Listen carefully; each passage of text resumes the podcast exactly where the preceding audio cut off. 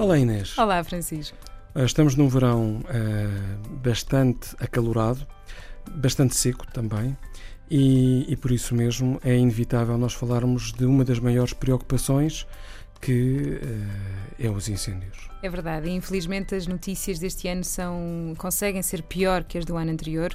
Os números que já temos de um relatório provisório uh, são tanto ou quanto assustadores. Uh, estamos a falar de, até o momento, até de 1 de janeiro a 15 de julho deste ano, já vamos com quase 9 mil ocorrências. Ou seja, são quase mais 5 mil que no mesmo período do ano passado.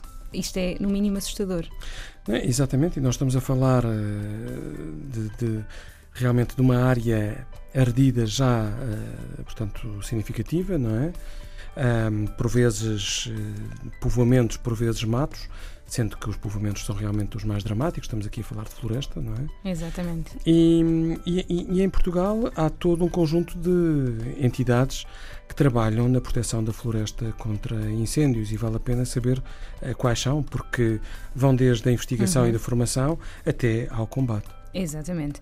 E vamos começar precisamente pela coordenação e a monitorização e informação e a Autoridade Nacional da Proteção Civil, que dá o apoio em especial nesta, nesta área, uh, mas também há outras. Sim, é o Instituto de Conservação da Natureza e Florestas, que é a Autoridade Florestal Nacional, eh, na prevenção, vigilância e fiscalização, os chapadores florestais, os GIPs, que é o Grupo de Intervenção de Proteção e Socorro da GNF. É fundamentais até no, no, nesta, na fase prévia e também Exato. durante esta altura, não é? Quando, quando o calor começa a ser uhum. maior, mas também no combate, felizmente. E estas são as figuras que todos os anos acabam por também se destacar, infelizmente pelos piores motivos, não é? Porque quando têm que agir.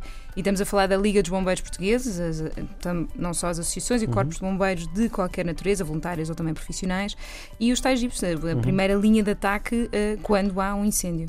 Bem, devo dizer que já, já tive a oportunidade de visitar uh, na Lausanne o, o, Centro de Estudos sobre Incêndios Florestais Sim.